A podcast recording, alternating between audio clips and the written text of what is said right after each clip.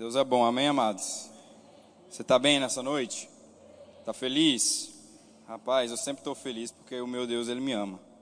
Amém? É, ah, Guilherme, mas as situações não estão mostrando que está tudo bem. É, as coisas não estão indicando que está bem. Pelo contrário, só está indo de mal a pior. Mas essas situações não dizem que Deus não te ama. Ele continua te amando, independente das situações. Então é por isso que não importa o tempo que eu esteja vivendo, eu sempre vou estar alegre e contente, porque o meu Deus me ama. Amém? E Ele te ama também, dependente do tempo que você esteja vivendo. É, quero parabenizar primeiramente as mães, tá? Me foi confiada aí essa responsabilidade de estar trazendo uma palavra justamente nesse dia tão especial, que é o Dia das Mães. É uma data tão importante aí na vida, na nossa vida, né? E antes de iniciar, eu queria ler um texto especialmente para vocês, mulheres, para vocês mães. Queria que você pudesse ficar atento nesse texto. Aleluia. O nome desse texto, ele tem o título de A Mãe Ideal. E ele fala assim: Quando olho para trás, quando olhamos para trás e vemos que o tempo passou, agradecemos a Deus, a mães fortes que ele nos presenteou. Com elas, momentos de lutas, pelejas, nos fizeram um verdadeiro cristão. Vejo as mãos de Deus nos momentos sombrios, momentos de calor e frio, ajudando uma mãe a cuidar de seu filho, sem fazer qualquer distinção. Olho para trás e vejo a caminhada longa percorrida, nos fazendo lembrar dos pratos quase vazios, nos momentos de almoço e jantar, só não me lembro de lágrimas derramadas desesperadas. Mãe de fé, mãe de luta, mãe de coragem. É o exemplo que temos dessas mães, vencendo barreiras e ultrapassando limites. Acreditem, essas são as nossas mães. Sei o quanto foi difícil nos educar, tendo ainda que cuidar do lar. Responsabilidade de mulher, todos sabem como é. Aprendi uma grande lição desta mãe de grande coração. A vida tem as suas dificuldades, mas quando se é mãe, a força brota como uma nascente, pelo filho que Deus a deu como presente. Amém? Feliz Dia das Mães para todas as mães. Vocês são especiais, vocês são guerreiras, vocês são um exemplo, tá? Por mais que você não conheça a sua mãe ou, ou perdeu a sua mãe, mas sabe que as mães elas são importantes para a humanidade. As mães, elas têm a relevância, elas têm a importância delas para a formação da humanidade, tá? Então eu queria dar uma salva de palmas para todas as mães. Parabéns para vocês esses dias, amém? Glória a Deus. Glória a Deus. Diante desse momento que estamos vivendo, Dia das Mães, é, o Senhor ele tinha me entregado uma palavra há algum tempo sobre eu estar falando sobre mulheres e achei um momento propício e é sobre isso que nós vamos falar nessa noite. Nós vamos falar um pouquinho sobre mulheres, sobre mães. E se eu pudesse dar um título a essa mensagem, eu daria a ela Mulheres Superpoderosas. mulheres Superpoderosas. Amém? Você que é homem juntamente comigo, fica tranquilo que nós também vamos receber Amém? Porque eu creio que Deus não te trouxe aqui simplesmente à toa. Deus não te trouxe aqui só para trazer a tua esposa para receber essa palavra, não. Deus também vai tocar no nosso coração nessa noite, tá? Mas nessa noite o Espírito Santo vai estar nos guiando a falar um pouquinho mais sobre essas peças tão importantes na nossa vida. Até porque a metade do mundo é composta por mulheres e a outra metade é composta pelos filhos delas. Amém? Então tem tudo a ver com elas hoje. Hoje tem tudo a ver com elas. Glória a Deus. Querido, você sabia que a Bíblia, ela cita 93 vezes a palavra mulher? De Gênesis a Apocalipse, ela vai falar a palavra mulher 93 vezes. Dessas 93 vezes, 49 vezes cita o nome de alguma mulher. Ou seja, 49 vezes de Gênesis a Apocalipse você vai ver o nome de alguma mulher específica seja Maria, seja Marta, seja Jezabel, seja quem for, a mulher, vai citar o nome de 43 mulheres no decorrer da Bíblia. E você acredita comigo que dessas 93 mulheres somadas, as 43 que foram nomeadas e as outras não, juntando todas elas, elas falam mais de 14 mil palavras? Todas essas mulheres falam mais de 14 mil palavras de Gênesis Apocalipse. Isso dá cerca de 1% de toda a Bíblia. Ou seja, 1% de toda a Bíblia foi dita e falada por mulheres. Eu vejo isso como uma grande importância, porque 1% do livro da vida, 1% do livro sagrado, o livro que rege a nossa vida, foi dito e falado por mulheres. E sabe que essas mulheres, elas são extremamente importantes nas nossas vidas. Eu queria que você fosse comigo lá para Gênesis, para a gente estar iniciando a, a, a mensagem de hoje. Fica com esse tema aí no teu coração, com esse título Mulheres Superpoderosas. Gênesis no capítulo 3, no verso 18. Deus é bom.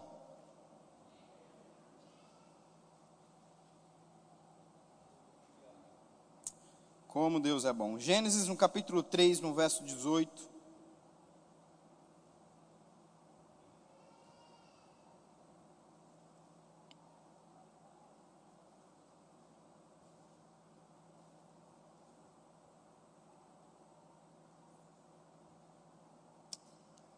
Enquanto você, creio que você já achou, quero que você feche seus olhos, curve a sua cabeça.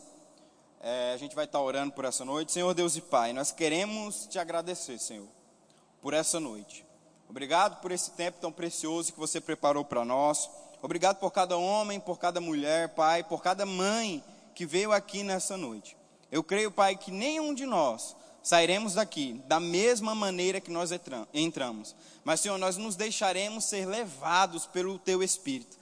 Nós deixaremos ser ministrados, Senhor, pela Tua palavra, por aquilo que Teu Espírito Santo, Senhor, vai falar conosco nessa noite. Obrigado, Senhor, porque nós iremos sair daqui com a resposta. Aleluia. Pessoas chegaram aqui buscando uma resposta, atrás de uma solução. E, Senhor, essa é a noite que essas pessoas sairão daqui com aquilo sairão daqui com a tua fala, sairão daqui, Senhor, com aquilo que você irá colocar em nossos corações. Assim eu oro e assim eu creio, em nome de Jesus. Se você crer comigo também, diz amém. Eu quero que você volte só um capítulo, eu errei o capítulo, não é Gênesis 3, é Gênesis 2, amém? Gênesis no capítulo 2, volta uma página aí, no mesmo verso 18. Livro de Gênesis, capítulo 2, verso 18, a palavra de Deus fala assim: Então o Senhor Deus declarou, versão NVI, então o Senhor Deus declarou: Não é bom que um homem esteja só. Farei para ele alguém que o auxilie e lhe corresponda. Sabe que eu acho muito interessante porque Deus ele não perguntou, Deus ele não questionou, Deus ele afirmou. Deus ele impôs um decreto, falou assim: olha só, não é bom que um homem esteja só. Não é bom que um homem fique só. Deus declarou isso. Vou fazer para ele uma mulher auxiliadora que esteja junto com ele. E sabe, querido, isso é muito importante porque existe uma frase muito famosa que diz assim: por trás de, uma, de um grande homem existe uma grande mulher. Alguém já escutou essa frase alguma vez? Eu já escutei ela algumas vezes. E ela diz isso: por trás de um grande homem existe uma grande mulher. E isso, na maioria das vezes, é verdade sim. Por trás de um grande homem existe uma mulher ali que o auxilia, que o ajuda, que o impulsiona, que coloca ele para cima, que ajuda ele. Vamos supor que ele tem um ministério é, com Deus, ela ajuda ele no ministério de socorros. A minha gente tem um exemplo muito claro aqui da Aureta Reiga, inclusive eu vou indicar para você um livro no final dela. A Aureta Reiga, ela foi sensacional, meu irmão, no Ministério de Socorro para Kenneth Reiga. Durante 50 anos de ministério, o que aquela mulher, o que aquela mulher ajudou Kenneth Reiga a fazer na terra foi algo sobrenatural. Sem ela, meu irmão, ele não tinha feito muita coisa do que ele fez. Deus ungiu, mas ele precisava de algo, ele precisava de alguém que o auxiliasse, que o ajudasse, assim como Deus projetou no começo. Eu declaro, o homem não, não, o homem não é bom que um homem esteja só. Vou fazer para ele um ajudador e um auxiliador.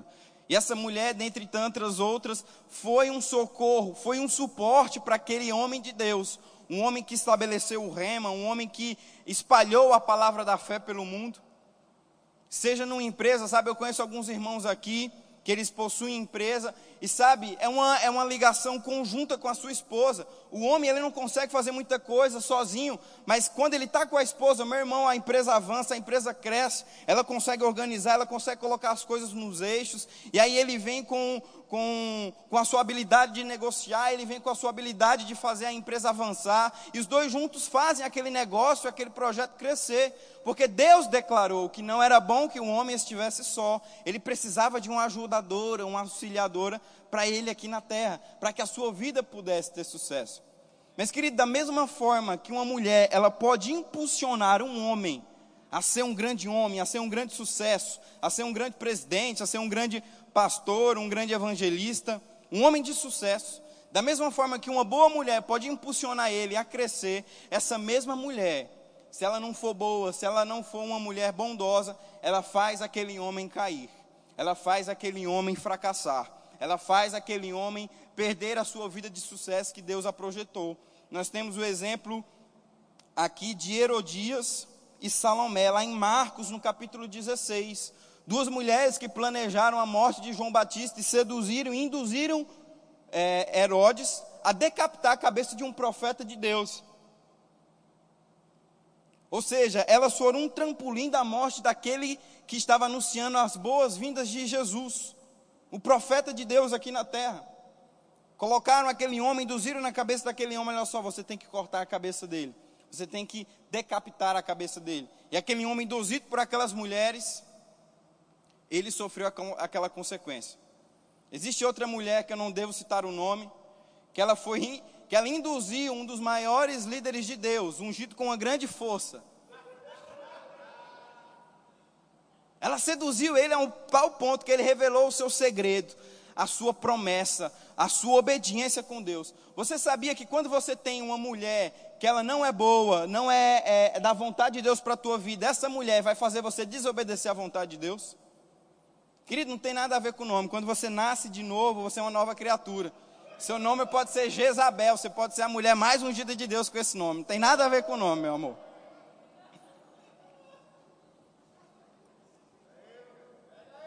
Rapaz, tem que, nós tem que rebolar aqui de um jeito só no manejo aqui, ó, senão. Mas sabe, querido, quando você tem uma mulher do seu lado, que ela não quer o seu bem, mas pelo contrário, ela quer o seu fracasso, ou é uma mulher murmuradora, ou, é uma, ou não é uma mulher idônea e auxiliadora, como Deus falou aqui em Gênesis 2,18, você tem alguém que a qualquer momento vai te fazer desobedecer à vontade de Deus. Vai fazer você sair do centro da vontade de Deus, vai te estimular a seguir os teus conhecimentos, os teus planos, que não são o melhor para a tua vida, e vão deixar com que você deixe de obedecer à vontade de Deus. E sabe, a primeira mulher, a mulher Eva, que foi essa mulher que nós acabamos de ler aqui, vou fazer para você, Adão, uma mulher que te ajude, que te corresponda. Essa mulher que Deus estava falando em Gênesis era Eva. Quantos aqui conhecem a primeira mulher da humanidade, Eva? Amém? Ela foi a primeira mulher que Deus criou, a mulher que Deus criou para Adão. Mas essa primeira mulher, ela não teve uma participação muito positiva é, no seu primeiro cenário, na sua primeira apresentação.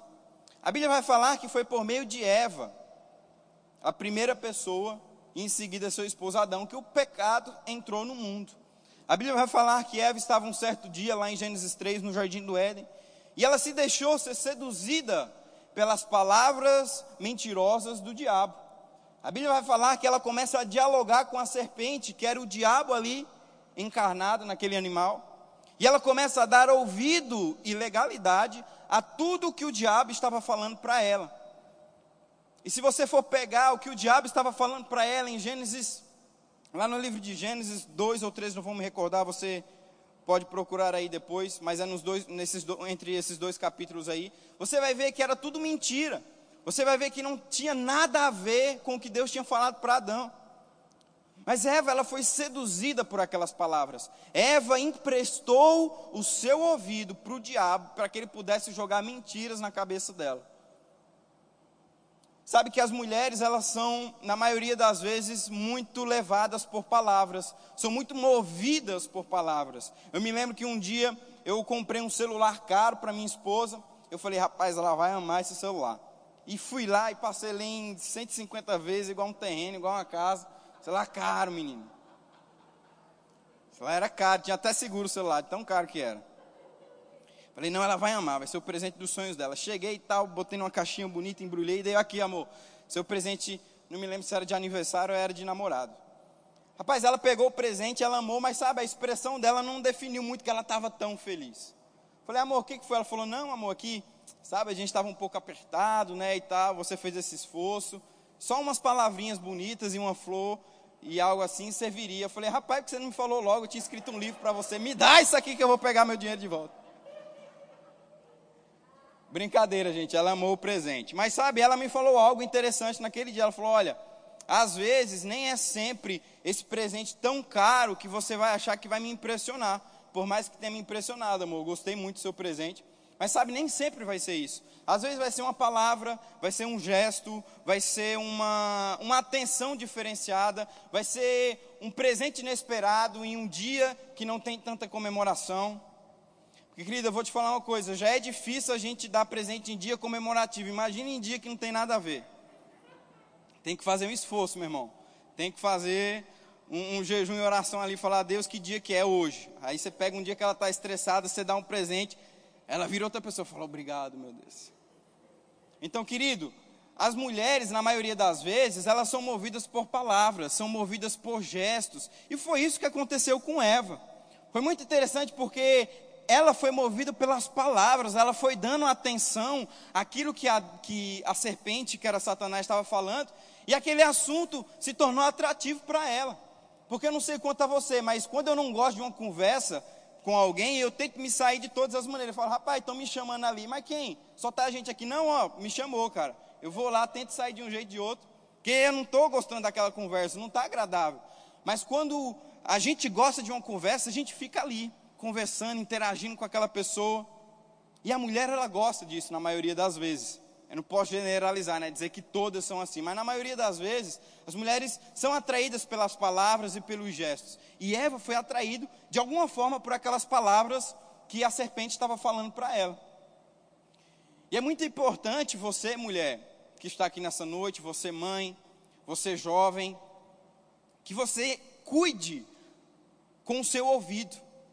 Faça uma reflexão aí rapidamente e pense: para quem eu estou emprestando o meu ouvido? Para quem eu estou dando importância?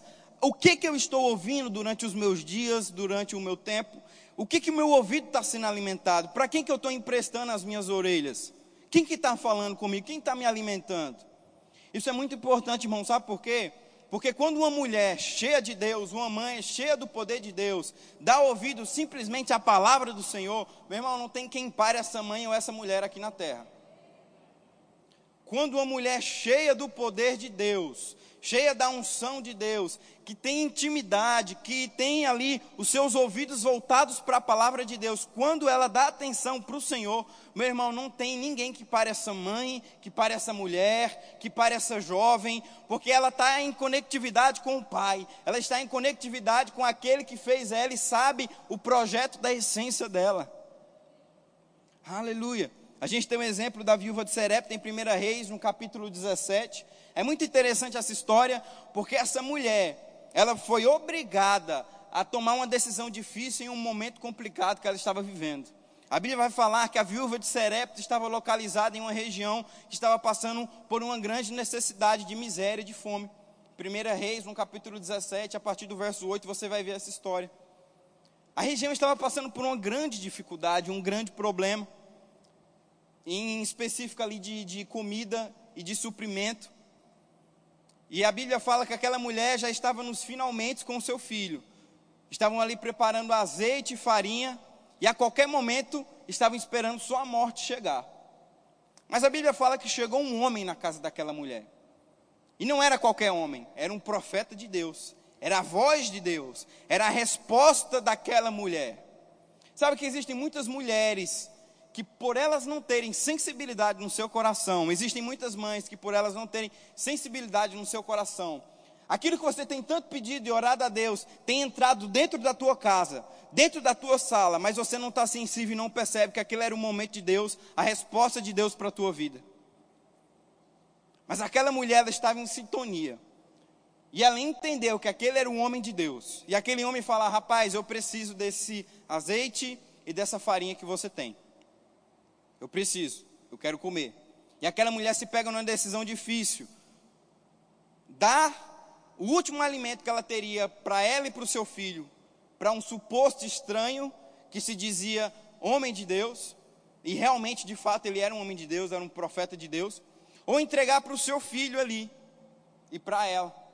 Mas aquela mulher, ela toma uma decisão sábia, porque mulheres superpoderosas, elas têm intimidade com Deus. Quando você é uma mulher superpoderosa, quando você é uma mãe superpoderosa, você entende que em momentos difíceis você tem que obedecer à vontade de Deus. Eu não sou mãe e nunca vou ser. Eu sempre vou ser um pai, ainda não sou. Mas cientistas e pessoas falam que o filho, ele tem uma ligação muito maior com a mãe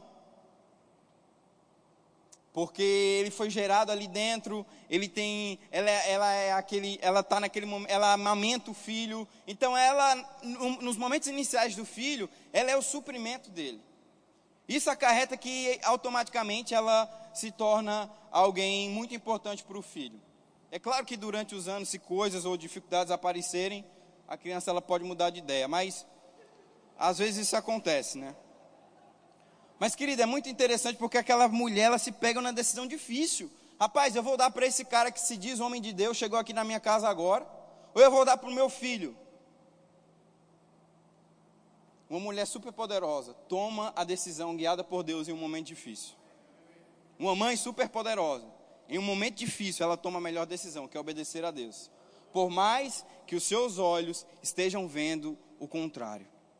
Por mais que a sua vista não esteja enxergando o melhor, mas ela toma a decisão debaixo de Deus, porque ela sabe que ela não é como as outras mulheres, mas ela é uma mulher super poderosa. Uma mãe super poderosa. E a Bíblia fala que aquela mulher dá o último alimento que ela tinha para ela e para o seu filho, para aquele profeta. E o milagre começa a acontecer, meu irmão. A Bíblia fala que só parou de brotar azeite e farinha porque acabou as panelas. Se aquela mulher tivesse trabalhando na fábrica da Tramontina, ela estava pegando azeite e farinha até hoje. A Bíblia fala que só cessou o azeite e a farinha porque faltou panela. Querido, quando uma mulher, uma mãe super poderosa obedece à vontade de Deus, aleluia, o milagre é manifesto na vida dela. Mas isso só vai acontecer se você estiver com seus ouvidos no lugar correto. Isso só vai acontecer, mulher, isso só vai acontecer, mãe, se o seu ouvido estiver ouvindo as coisas corretas, ouvindo as coisas certas. A gente lê, a gente viu aqui no início esse dado muito interessante e verídico, que durante toda a Bíblia as mulheres falaram mais de 14 mil palavras. E realmente a, a mulher ela tem esse dom de Deus de falar muito. Eu vejo isso como um dom, porque, mulher, você não foi chamada para fofocar, mas você foi chamada para orar. Mulher, você não foi chamada para falar mal dos outros, você foi chamada para interceder pela vida dos outros. É por isso que Deus concedeu esse dom para você de falar tanto. Porque quanto mais você ora, mais milagre acontece. Quanto mais você fala, quanto mais palavras de Deus saem da tua boca, mais o poder dele opera aqui na terra. Aleluia. Mas as, as mulheres, as mães, e nós homens também vamos nos incluir, a gente está recebendo de Deus. A gente precisa saber onde está encaixado o nosso ouvido. O que, que a gente tá, tem ouvido? O que, que a gente tem escutado? O que, que tem preenchido os nossos ouvidos durante a nossa semana, durante o nosso tempo? Será que são informações negativas? Será que são dados dados pela notícia, pelas redes sociais? Será que são informações negativas? Ou será que são a palavra de Deus? Ou será que são as instruções de Deus para a nossa vida? Porque eu afirmo se você tem emprestado o teu ouvido para o Senhor, para a palavra dele, para o Espírito Santo, você já tem uma característica de uma mulher super poderosa, de uma mãe super poderosa. Porque quando você é uma mulher, é uma mãe que entende isso, meu irmão, Deus ele tem como te usar de várias maneiras. E aí a mulher ela se pega nessa situação. A mulher, a primeira mulher ela se encontra, encontra nesse jeito. Eu quero que você vá comigo lá para Lucas 1:26 a primeira mulher ela tem a sua participação na Bíblia de uma forma negativa. ela tem a sua participação na Bíblia de uma forma negativa, o primeiro impacto da mulher. Mas essa não era a vontade de Deus. Nunca foi a vontade de Deus. A Bíblia fala que, a Bíblia diz em Gênesis 2,18, como lemos, que Deus declarou: não é bom que um homem esteja só, vou fazer para ele uma auxiliadora, uma ajudadora. O papel da mulher, o papel da mãe nunca foi um papel de culpa, sempre foi um papel de auxiliador e ajudador ao lado do homem. E durante muitos anos a mulher carregou essa culpa por ser a primeira a desobedecer a instrução de Deus, mas nunca foi a vontade de Deus. Tanto é que por meio da mulher entrou o pecado, mas por meio dela saiu o Salvador do mundo. Ou seja, Deus igualando a mulher novamente, falando: epa, não é esse erro que vai definir quem ela é. Ela é justa, ela é santa. Ela nasceu, assim como um homem, para ser a minha imagem e a minha semelhança. E a gente vai começar a destrinchar aqui algumas características de algumas mulheres superpoderosas. Eu quero que você vá comigo lá para Lucas, no capítulo 1, no verso 26. A gente vai ler um pouco esse texto aqui, um texto bastante conhecido, em Lucas 1, 26. Evangelho de Lucas, capítulo 1, no versículo 26. Aleluia. A palavra de Deus fala assim: Quero que você acompanhe comigo. No sexto mês, Deus enviou o anjo Gabriel a Nazaré, cidade da Galileia, a uma virgem prometida em casamento a certo homem chamado José, descendente de Davi. O nome da virgem era Maria. O anjo, aproximando dela, disse: Alegre-te, agraciada és, o Senhor está com você. Maria ficou perturbada com essas palavras, pensando no que poderia significar essa saudação. Mas o anjo lhe disse: não tenha medo, Maria. Você foi agraciada por Deus. Versículo 31. Você ficará grávida e dará luz a um filho, e lhe porá o nome de Jesus. Ele será grande e será chamado Filho do Altíssimo. O Senhor Deus lhe dará o trono de seu pai Davi, e ele reinará para sempre sobre o povo de Jacó. Seu reino jamais terá fim. Versículo 34. Perguntou Maria ao anjo: Como acontecerá isso se sou virgem? O anjo respondeu: O Espírito Santo virá sobre você, e o poder do Altíssimo a cobrirá com a sua sombra. Assim, aquele que há de nascer será chamado Santo, Filho de Deus. Também Isabel, sua parente, terá um filho na velhice. Aquele que diziam, aquela que diziam ser estéril, já está com seu sexto mês de gestação, pois nada é impossível para Deus. Diga assim comigo: nada é impossível para Deus. Versículo 38: Respondeu Maria: Sou serva do Senhor, que aconteça comigo conforme a tua palavra. Uau! Versículo 38: Sou serva do Senhor, que aconteça comigo conforme a tua palavra, Deus. Querida, eu vou te contextualizar um pouco do que Maria estava vivendo. Maria era uma virgem, como a Bíblia acabou de falar, e estava prometida a casamento a um homem chamado José. O tempo que Maria estava vivendo era um tempo onde as mulheres eram totalmente perseguidas e eram totalmente desvalorizadas. Era um tempo onde a mulher literalmente servia para instrumento de reprodução. A mulher ela não tinha muito valor naquela época. E durante séculos aquilo se percorreu durante a humanidade. Por mais que Deus já tinha dito que o valor da mulher é muito importante para a humanidade. E é muito interessante porque aparece um anjo para Maria e diz assim para ela: Maria, você vai ficar grávida do Espírito Santo. Você vai carregar o Salvador do mundo. O reino dele não vai ter fim. Você tem essa responsabilidade. Só que Maria estava prometida a casamento a outro homem. Maria estava vivendo numa sociedade totalmente preconceituosa.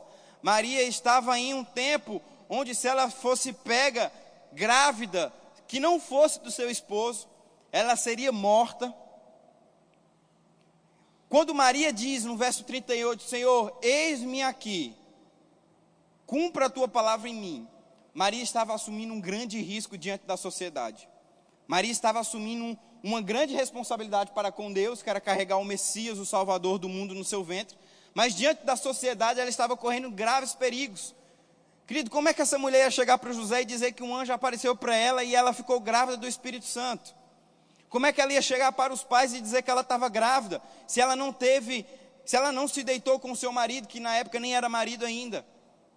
Como é que ela ia explicar, para a sociedade que ela ficou grávida? Um anjo apareceu para ela, disse que o manto do Espírito Santo ia descer sobre ela e ela ficou grávida. Mas Maria não atentou para esses problemas, por mais que eles existiam. Maria ficou com o último versículo que ela disse: Senhor, eis-me aqui, cumpra a tua palavra em mim. Essa é uma das outra característica de uma das mulheres superpoderosas, mães superpoderosas. Elas são mulheres que confiam no Senhor e na sua palavra, independente do tempo que elas estão vivendo. Mulheres e mães superpoderosas, elas têm uma característica em comum. Elas confiam no Senhor de todo o seu coração e obedecem à sua vontade, independente do tempo ou da situação que elas estão vivendo.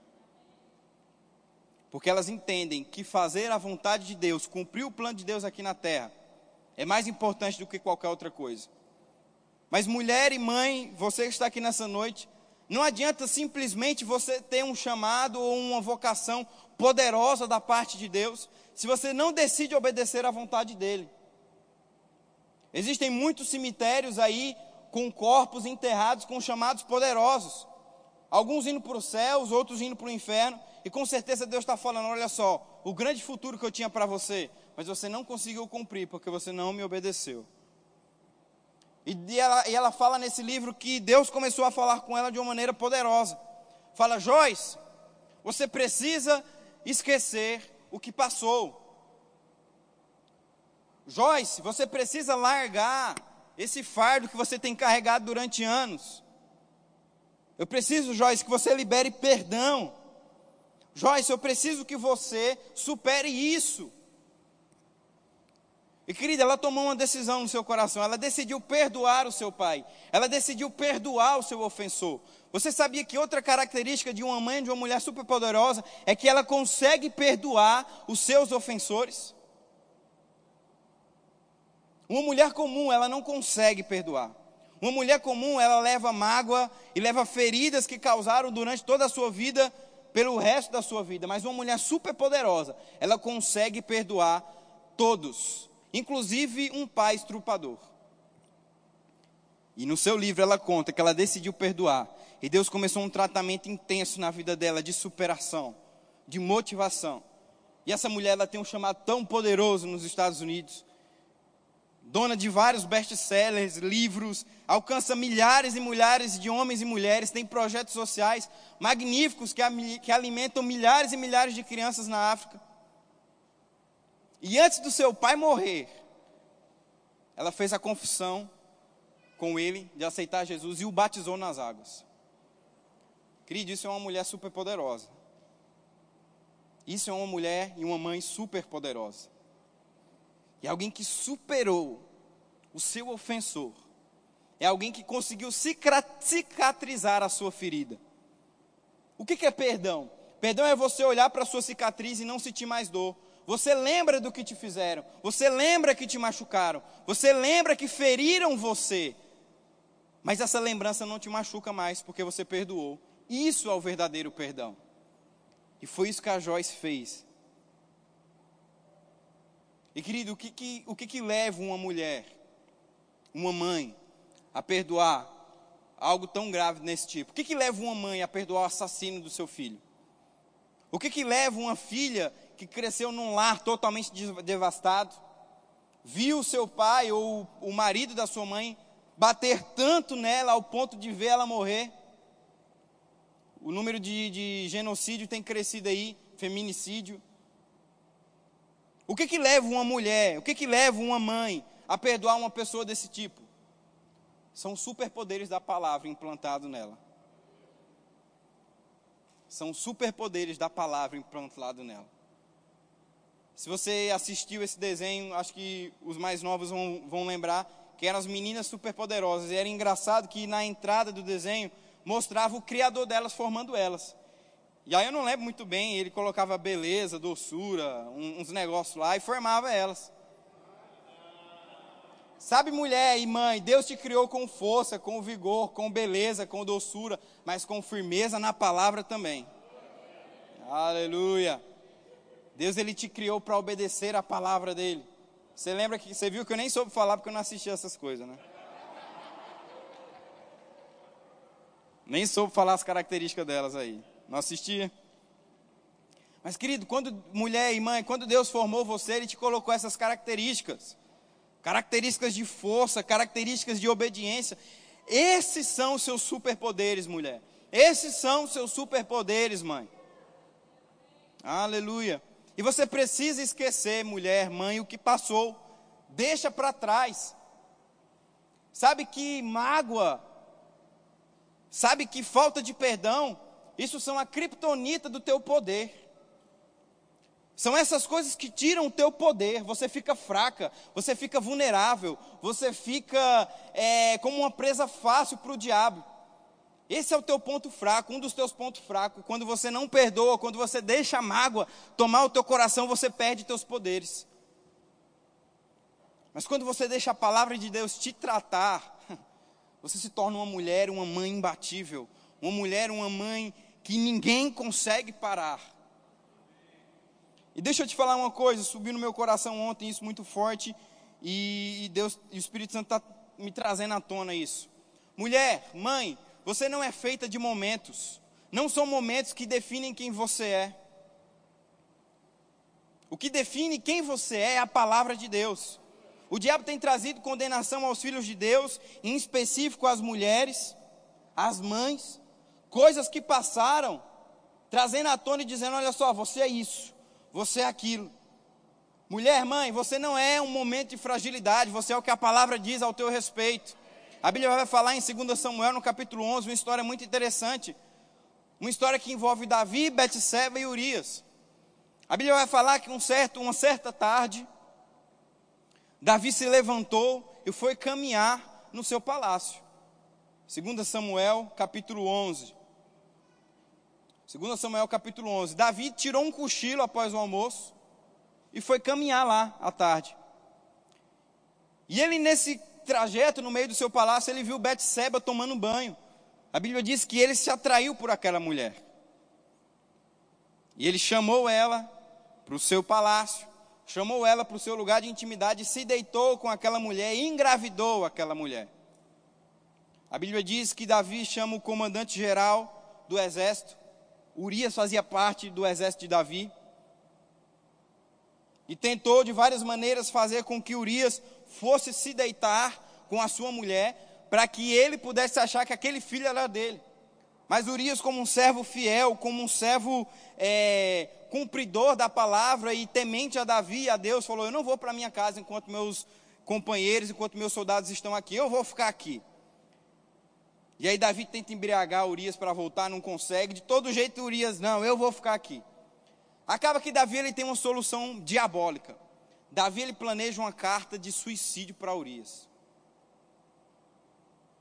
Entrega na mão do comandante e fala: olha só, dá, dá, deixa Urias na frente de batalha, coloca ele como o primeiro homem. A Bíblia fala que a batalha estava muito sangrenta e violenta. Coloca Urias lá na frente, porque ele vai ser um dos primeiros a morrer. E foi dito e feito: Urias morreu naquela batalha. Ou seja, Davi, naquele momento, foi um adúltero e foi um assassino. Mas quando nós lemos sobre Davi, quando nós ensinamos sobre Davi, nós não temos essa referência de Davi. Davi o suicida, o, o assassino. Davi o adúltero. Mas nós temos Davi como o amigo de Deus. Não é interessante isso? Nós não vemos Davi, a Bíblia não vai, se, não vai falar de Davi como Davi, o rei adúltero, o rei que se deitou com a sua serva, o rei, o rei que se deitou com uma mulher bonita. A Bíblia não vai falar de Davi como Davi, o assassino, aquele que deu uma carta de suicídio para o seu servo e matou ele no meio da batalha. Não. A Bíblia vai se referir a Davi como homem de Deus, como obediente ao Senhor, como servo, como aquele que fez as canções mais belas da Bíblia. Por quê? Porque Davi não era definido por um momento. Davi era definido por aquilo que Deus disse que ele era. Ei mulher, ei mãe, não é um momento que define quem você é, mas é a palavra de Deus ao teu respeito, dizendo que você é próspera, dizendo que você é santa, dizendo que você é filha, dizendo que você tem herança do rei. Aleluia, eu acho isso muito interessante, irmão, porque o diabo, ele tem lançado isso na cabeça das pessoas. O diabo, ele tem lançado isso principalmente na cabeça das mulheres e das mães. De coisas que aconteceram. Olha, Davi, ele se arrependeu e Deus se encontrou novamente nele um coração agradável. Meu irmão, é, é claro, isso é fato. Davi teve as suas consequências, Davi teve é, os seus danos porque errou. Mas isso não definiu quem era Davi. É claro, meu irmão e minha irmã, mãe e mulher, que você vai ter as consequências pelo seu erro. Isso é um princípio, assim como o nosso pastor falou sobre dizimar um princípio, existem princípios que são irrevogáveis. Mas isso não define quem você é.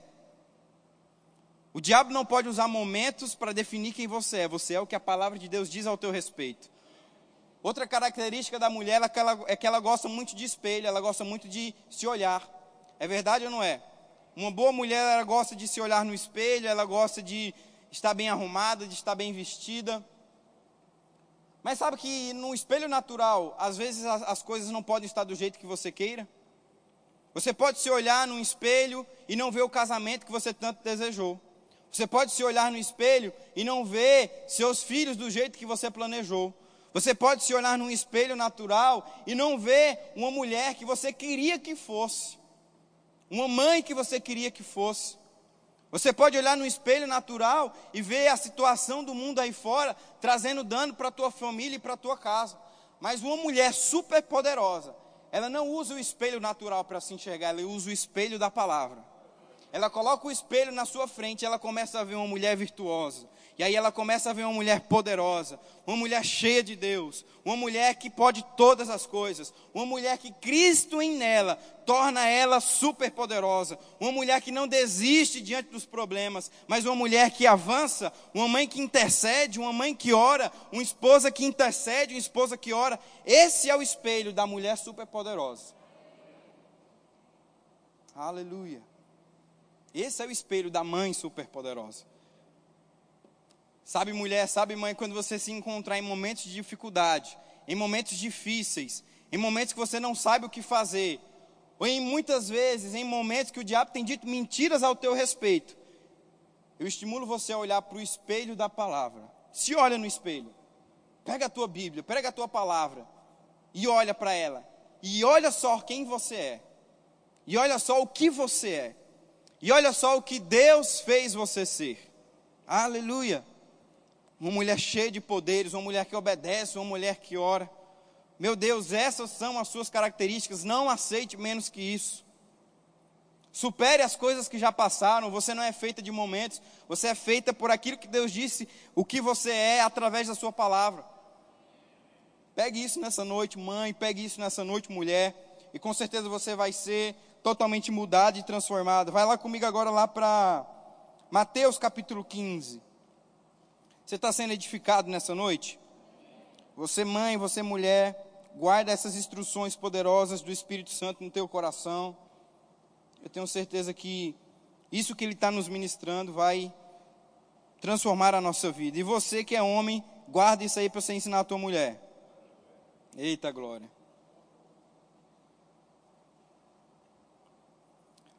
Evangelho de Mateus, no capítulo 15, no verso 21.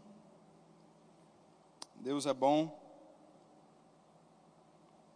A gente vai encontrar outra história muito interessante de outra mulher também.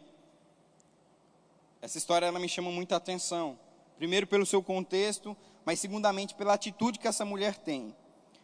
Evangelho de Mateus, capítulo 15, verso 21 fala assim: Saindo daquele lugar, Jesus retirou-se para uma região de Tiro e Sidom uma mulher cananeia, natural dali, veio a ele gritando: Senhor, filho de Davi, tem misericórdia de mim. Minha mulher, minha, minha filha está endemoniada e está sofrendo muito. Versículo 23. Mas Jesus não lhe respondeu a palavra. Olha só que coisa interessante. Jesus não deu atenção para aquela mulher. A gente vai entender por que Jesus não fez isso. Continua no verso 23. Então seus discípulos se aproximaram dele e pediram: Manda essa mulher ir embora, pois vem gritando atrás de nós. Mas, é, versículo 24: Ele respondeu: Eu fui enviado apenas para, para as ovelhas perdidas de Israel. Jesus fala isso para a mulher: Versículo 24, olha só. Eu fui enviado apenas para as ovelhas de Israel. No verso 25, a mulher veio, adorou de joelhos e disse: Senhor, ajuda-me. E ele respondeu: Não é certo tirar o pão dos filhos e lançá-los aos cachorrinhos. Disse ela, porém: Sim, Senhor, mas até os cachorrinhos comem das migalhas que caem da mesa dos seus donos. Versículo 28, Jesus respondeu: Mulher, grande é a sua fé, seja conforme você deseja. E naquele mesmo instante a sua filha foi curada. Meu Deus. Outra característica de uma mulher superpoderosa é que ela é consistente naquilo que é correto e madura. Consistente naquilo que é correto e madura. A gente vai ver que no primeiro momento Jesus não dá muita atenção para ela porque ela é cananeia. Canané era um povo pelo qual é, foi liderada muitos anos atrás Jezabel. Quem conhece Jezabel? Assassina de profetas. Jezabel, essa mulher era descendente desse povo, o povo cananeu. E o povo hebreu com o cananeu, eles não tinham muito contato, eles não tinham muita comunhão, eles não podiam ter contato. A não ser naquele caso específico da mulher do poço, que Jesus fez especificamente nela, com um propósito. Mas fora isso, não era comum um judeu se relacionar com uma mulher cananeia, se relacionar que eu falo, conversar, dar atenção. E foi isso que Jesus fez no primeiro momento, não deu atenção para aquela mulher. Mas aquela mulher continuou persistindo: Ei, cura minha filha. Aquela mulher sabia que Jesus era poderoso, que ele era o Messias, que ele tinha o poder de curar aquela, a filha dela. E ela continua, os discípulos falam: Olha só, manda essa mulher embora, mestre. Ela está gritando desde lá atrás. Jesus olha para ele e fala: Olha só, não é certo que eu tire o pão dos filhos. E Jesus ele deixa muito claro que ele veio para os filhos da casa de Israel, os perdidos da casa de Israel. Mas aquela mulher, tão madura, ela usa a metáfora de Jesus para surpreender ele. Aquela mulher fala: Olha só, Jesus, mas até os cães comem das migalhas que caem da mesa do seu mestre. Meu irmão, eu vejo muita maturidade nessa mulher. Porque eu vou tentar te inserir nesse contexto. Vamos supor que é nos tempos de hoje. Você está com a tua filha endemoniada, tua filha que está passando por um problema, no caso aqui endemoniada, vamos supor que é uma doença que o médico não pode curar. Você sabe que tem um homem na tua cidade, na tua região, que pode curar a tua filha. Você chega para ele e fala: Olha só, cura a minha filha. Aquele homem não te dá atenção. Você continua: Olha só, cura a minha filha. Aí aquele homem olha para você e fala: Olha só, não é certo que eu tire da mesa dos filhos e dê para os cachorrinhos. Meu irmão, se fosse uma mulher nordestina raiz, ela tinha rodado a baiana ali. Ela tinha falado: Rapaz, quem é você para estar tá me chamando de cachorro? Você está doido? Eu vim aqui pedir ajuda, você está me chamando de cachorro. Eu não sei se alguém já te chamou de cachorro, mas ninguém nunca me chamou, mas não ia gostar, não. Mas aquela mulher, ela tem maturidade, ela usa a metáfora de Jesus. Ela fala: Olha só, Jesus, eu sei que você veio para os filhos. Eu sei que esses são os herdeiros. Eu sei que esses são os escolhidos de Deus. Mas até os cães deles comem migalhas. Ou seja, eu sei que eu sou pequeno. Eu sei que eu não tenho honra de estar aqui diante de ti. Mas, Senhor, pelo amor de Deus, cura minha filha. Aquela fé chama a atenção de Jesus. Fala, mulher, por causa da tua fé em mim, no meu poder, eu vou curar a tua filha. Ela está curada, ela está sã. E aí a gente tem dois contextos aqui. O primeiro é que a prova viva de que Jesus não veio simplesmente para aqueles perdidos de Israel, mas veio para todo aquele que acreditava nele. A gente tem essa prova clara aqui que Jesus ele não veio especificamente para os perdidos de Israel, mas todo aquele, seja ele judeu, gentil, seja quem for, se acreditasse que Jesus era o Senhor, poderia ser salvo. Mas o foco aqui hoje é a mulher. E essa mulher, ela teve maturidade de saber driblar aquela situação. Ela foi persistente porque ela sabia que Jesus poderia salvar a sua filha, curar a sua filha, mas ela também teve a maturidade de usar aquela frase que talvez poderia, talvez é, poderia ter sido como uma ofensa para ela. Ela soube usar aquilo que feriu ela, talvez tenha ferido, como mecanismo de trazer a resposta pelo qual ela precisava, a cura da sua filha. Você sabia que uma mulher superpoderosa, uma mãe superpoderosa, ela é madura ao ponto de usar momentos complicados ao seu favor para poder ajudar outras pessoas? Querida, a questão em xeque aqui não era essa mulher, era a filha dela. Uma pessoa estava precisando da ajuda dela. E uma mulher superpoderosa, uma mulher madura, ela entende que ela precisa ter maturidade em momentos de dificuldade para que a sua bênção, para que o seu milagre possa acontecer. Sabe que eu me lembro muitas vezes da minha mãe com a sua maturidade, ela me instruindo em algumas áreas, áreas que eu dizia: não, mãe, a gente tem que falar agora, a gente tem que fazer agora, a gente tem que ir agora. Ela falava: filho, tenha calma, não é o tempo. Fique calmo, não é o tempo. Tenha maturidade, espere um pouco. E a gente esperava e as coisas aconteciam. Em situações pequenas, me instruindo, eu via maturidade. Eu via maturidade na forma como ela conduzia as coisas. Eu via maturidade como ela é, fazia as coisas. E aquilo foi me inspirando. E eu vi que eu tinha uma, super, uma mulher super poderosa na minha casa. Eu vi que eu tinha uma super heroína na minha casa. Uma mulher super poderosa. Sabe que você pode ser uma mulher super poderosa para o seu marido? Você pode ser uma mulher super poderosa para os seus filhos?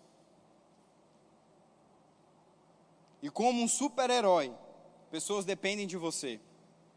Assim como um super-herói, tem pessoas que dependem dele, dependem da sua habilidade, dependem do seu dom, dependem daquilo que foi entregue para eles, para salvar muitas vezes a vida deles. Uma mulher e uma mãe superpoderosa têm dependentes dele e dela, perdão, para poder ajudar outras pessoas, para poder cuidar de outras pessoas, para poder ser resposta de oração para outras pessoas. Ei mulher, ei mãe, você tem superpoderes. Ei mulher, ei mãe, Deus te concedeu com essa capacidade. E eu queria estar chamando o grupo de louvor, a gente vai estar encaminhando para se encerrar. Eu queria só ler mais um texto com você lá em Marcos 5. Evangelho de Marcos, no capítulo 5, no versículo 25. Aleluia. Obrigado, Senhor. Obrigado pelas mães, obrigado pelas mulheres, Pai, em quem entendem os superpoderes que elas têm, Senhor. Obrigado, Senhor, porque você concedeu esse dom a elas. Obrigado, Pai. Aleluia. Marcos capítulo 5, no versículo 25, fala assim. Vamos ler o texto de outra, outra história de outra mulher aqui muito interessante. Evangelho de Marcos, capítulo 5, verso 25. Estava ali certa mulher que havia 12 anos vinha sofrendo de hemorragia. Ela padecera muito sobre o cuidado de vários médicos e gastou tudo o que tinha, mas em vez de melhorar, piorava. Quando ouviu falar de Jesus, chegou por trás dele, no meio da multidão, e tocou em seu manto. Porque pensava: se eu somente tocar no seu manto, eu vou ficar curada. Ela imediatamente cessou sua hemorragia e ele sentiu em seu corpo que estava livre do seu sofrimento. No mesmo instante, Jesus percebeu que dele havia saído poder. Virou-se para a multidão e perguntou: Quem tocou em meu manto? Verso 31: Responderam os seus discípulos: Vês a multidão aglomerada ao teu redor e ainda perguntas: Quem tocou em mim? Mas Jesus continuou olhando para o seu redor para ver quem tinha feito aquilo. Então a mulher, sabendo o que lhe tinha acontecido, aproximou-se, prostrou-se aos seus pés e, tremendo de medo, contou-lhes toda a verdade. Versículo 34. Então ele lhe disse: Filha, a sua fé a curou. Vá em paz e fique livre do seu sofrimento. É uma história bastante conhecida, irmãos, e muito poderosa, inclusive. A Bíblia vai falar sobre essa mulher que sofria muitos anos de hemorragia. Mas ela gerou no seu coração um desejo de obedecer ao Senhor. Ela sabia que Jesus estava passando na sua cidade, na sua região, e sabia que ele poderia salvá-la. Mas você sabia que não basta simplesmente você saber a resposta, você tem que agir para que essa resposta aconteça? A última característica que eu quero falar com você de uma mulher superpoderosa, de uma mãe superpoderosa, é que ela está disposta a obedecer a Deus. Independente da situação ou do momento que ela esteja vivendo. E aquela mulher, mais uma vez, mais uma vez não, assim como Maria, estava envolvido num contexto que impedia ela de obedecer a Deus. Ou ao menos era, era um, um grande empecilho ela obedecer e ir até Jesus e ser curada tocando no seu manto. O primeiro é que ela estava lá com aquela hemorragia interna. E a Bíblia fala, e, e, a história fala que quando a mulher estava passando por esse problema, ela não poderia ter contato com as pessoas. A Bíblia fala que ela vai no meio da multidão, com aquela hemorragia, com aquele problema, para cumprir e obedecer a fé que ela tinha gerado na palavra que era Jesus, dizendo: se eu, to, se eu somente tocar no seu manto, eu vou ser curado. Se eu somente tocar nele, eu vou ser curado. Se eu somente pegar nas suas orlas do seu manto, eu creio de todo o meu coração que eu vou ser curada e livre dessa hemorragia. Aleluia. E é interessante porque a Bíblia diz que há muitos anos ela sofria daquela hemorragia. Aquela mulher já tinha gastado tudo o que ela tinha, toda a sua fortuna. Provavelmente era uma mulher de muitas posses, mas ela gastou tudo que ela tinha atrás de cura, mas não conseguiu. Chegou um momento que aquela doença que estava incomodando ela há muito tempo, chegou uma solução, que era Jesus. Uma solução para curar aquele problema.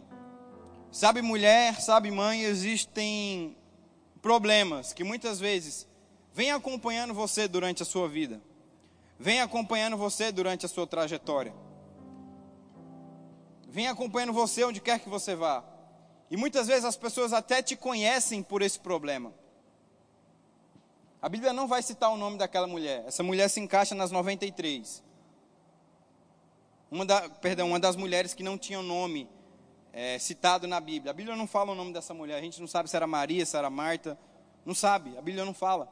A Bíblia simplesmente se refere a ela pelo seu problema. A mulher do fluxo de sangue. A mulher que tinha o problema do fluxo de sangue. Sabe que às vezes, mulher, mãe, existem problemas e situações que vêm é, acompanhando a sua trajetória, vêm acompanhando a sua vida, e você agora é identificada por esse problema. De tanto tempo que ele já está aí acomodado na tua casa, está acomodado na tua vida. Mas aquela mulher encontrou a resposta, que era Jesus, a palavra dele. Aleluia. E chegou o dia que o destino daquela mulher foi mudado. Porque ela encontrou, ela tocou em Jesus. Sabe, mulher, que nessa noite, sabe, mulher, mãe, que nessa noite, o teu encontro com Jesus vai mudar a tua trajetória. O teu encontro com Jesus vai mudar o teu destino. Vai mudar a tua realidade. Vai mudar quem você é. Talvez você tenha uma fama como a mulher da fluxo de sangue, uma fama pelo teu problema. Talvez você é conhecida pelas pessoas, pela tua família, pelos de casa, como uma mulher problemática, como uma mulher que tem vários defeitos, como uma mãe que não é boa, como uma mãe que não é perfeita, como uma mãe que tem vários defeitos. Mas deixa eu te dizer algo nessa noite, que se você guardar no teu coração, vai libertar a tua vida. Todo aquele que se aproxima de Jesus se torna perfeito. Todo aquele que se aproxima de Jesus, ele é curado. Ela é curada. Aleluia. Nessa noite, meu irmão, se você entendeu, minha irmã, se você entendeu também que essas são características de mulheres superpoderosas e elas já estão, já estão disponíveis para você, guarda elas no teu coração. Sabe, não deixem te colocar para baixo, não deixem desmerecer você, porque você é digna, você é filha você tem autoridade juntamente com Deus. A história da mulher na Bíblia, ela não começou de uma maneira muito boa. Foi por meio da mulher, sim, que o pecado entrou no mundo.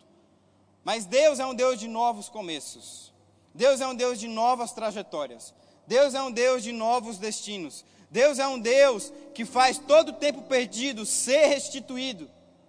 Guilherme, faz 12 anos, faz 20 anos, faz 15 anos. Meu irmão, o tempo para Deus não é nada, porque Ele restitui todo o tempo perdido quando você, mãe, quando você, mulher, confia na palavra dEle. O início da mulher na palavra não foi tão bom, mas essa não, esse não foi o plano original de Deus. ao ponto que ele igualou a mulher juntamente com o homem a sua categoria de novo.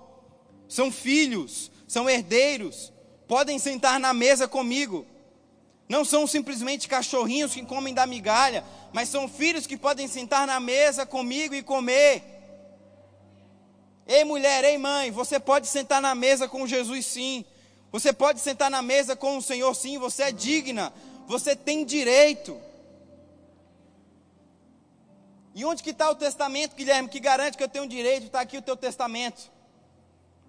Se o diabo chegar para você dizendo que você não pode, você mostra o testamento para ele, olha aqui eu posso. Se o diabo falar para você, mãe, você mulher que você não consegue, mostra para ele o testamento, fala aqui, diabo, eu posso. Se o diabo falar para você, mãe, para você mulher, que o teu casamento, que os teus filhos estão destruídos, mostra para ele o testamento e diz: é mentira, porque Jesus tem o poder sim de transformar famílias, tem o poder sim de transformar casas, tem o poder sim de transformar casamentos. Esse é o teu testamento, essa é a tua comprovação de que quando dizem que você não pode, que você não vai conseguir, de que você não é digna, você mostra o testamento e fala: aqui está o meu testamento, a palavra de Deus, eu posso, eu consigo, eu sou capaz. Aleluia, você é super poderosa, mulher, você tem superpoderes. Confiando na palavra do Senhor, você se torna uma mulher, uma mãe imbatível. Meu Deus, aleluia. Queria que você pudesse ficar de pé nesse momento. Oh, glória a Deus, como tu és bom, Pai. Levantamos louvores, Pai, entoamos cânticos a Ti, porque sabemos que somente Você, Senhor, é digno de toda honra e toda glória. Somente Você, meu Pai, é digno de todo louvor e adoração. Em específico, Pai, nessa noite eu quero orar pelas mães, pelas mulheres. Em nome de Jesus, Pai, que essa palavra que o Senhor nos ministrou, simplesmente eu sou um instrumento aqui nessa noite, Senhor, mas o foco sempre será você. Essa palavra que você nos ministrou nessa noite, Pai, possa cair como revelação no coração dessas mães, revelação no coração dessas mulheres, em nome de Jesus. Eu creio de todo o meu coração, Pai, que elas vão entender que por meio da palavra elas podem elas conseguem, elas são capazes, elas são super poderosas sim, Senhor. Aleluia. Obrigado, Senhor, porque a tua palavra já diz isso ao respeito delas, já disse isso ao nosso respeito. E, Senhor, repreenda agora no nome de Jesus toda investida do diabo, todo plano, Pai, tramado do diabo para afetar a vida dessas mães e dessas mulheres, caindo por terra agora no nome de Jesus, Senhor. Pai, a mente dessas mães, a mente dessas mulheres pertencem a Ti. A mente, Pai, o coração dessas mulheres pertencem a Ti. Senhor, elas vão renovar com a Tua palavra. Oh, aleluia. Elas não vão deixar com que coisas pequenas as impeçam de crescer. Não vão deixar com que coisas pequenas as impeçam de avançar. Sabe que existem muitas mulheres aqui nessa noite que, existe, que têm chamados, têm ministérios poderosíssimos. E Deus, está, e Deus está te chamando para esse tempo, para atuar nele de uma maneira sobrenatural. Meu irmão, tem tempo melhor do que um tempo de crise, do que um tempo de pandemia que o mundo está vivendo, para você se tornar luz e referência na humanidade. Ei mulher, ei mãe, será que tem um tempo mais propício do que esse para você se tornar e mostrar para o mundo que você tem superpoderes por meio de Jesus. O mundo está clamando e pedindo por uma solução. Eis aí as mães e as mulheres superpoderosas por meio da palavra de Deus, que vão ser inspiração, que vão trazer revelação, que vão instruir as pessoas da maneira como deve ser, porque estão debaixo da palavra, estão guiadas pelo Espírito Santo. Aleluia. Mulher, não se intimide. Não fique temorosa. Eu sei que algumas situações, algumas coisas podem te trazer medo. Mas eu te digo nessa noite, não fica temorosa. O Senhor é contigo. O Senhor ele protege a tua casa, protege a tua família, protege a tua vida. Não fica temorosa de obedecer a instrução de Deus para a tua vida. Não fica temorosa, mãe, de obedecer a instrução de Deus que Ele confiou a você de você fazer. Porque eu digo a você com toda convicção, aleluia. Se você obedecer à vontade do Senhor, você vai ver o milagre de Deus se cumprir na tua vida e na vida dos que estão ao teu redor. Amém? Espero que você tenha sido edificado com essa palavra. Eu, por ser homem, também fui muito edificado. É, quero indicar um livro para você antes da gente estar encerrando. Esse livro se chama O Preço Não é Maior do que a Graça, da Aretha Reagan. Falei ela no início da administração. Foi uma mulher extraordinária. Por mais que ela não tenha tido uma visibilidade tão grande como a do Kenneth Reagan, mas é ela que foi a esposa dele, teve um papel importantíssimo na jornada e na carreira do seu ministério. Você vai ver aqui conselhos preciosos dessa mulher, de como a graça de Deus teve o poder sobrenatural de ajudar ela em momentos difíceis. Como a graça de Deus deu a ela um poder sobrenatural de escolher as melhores decisões em tempos difíceis. É um, é um livro extraordinário, ele está disponível lá na nossa livraria. Não vou saber te informar se ele vai estar com desconto, mas passa lá, o pessoal da livraria vai saber te informar melhor. Acho que está lá, 10%. Então você vai lá, pega esse livro, amém. Entrega para uma amiga, entrega para uma mãe, pega para você. Esse livro vai mudar a tua vida. Amém? Queria estar chamando o nosso pastor Gilmar, vai estar encerrando. Muito obrigado pela oportunidade, irmão. Sempre é uma honra estar aqui trazendo a palavra para minha igreja, para minha casa. Espero que você tenha uma semana abençoada debaixo do poder de Deus. Amém?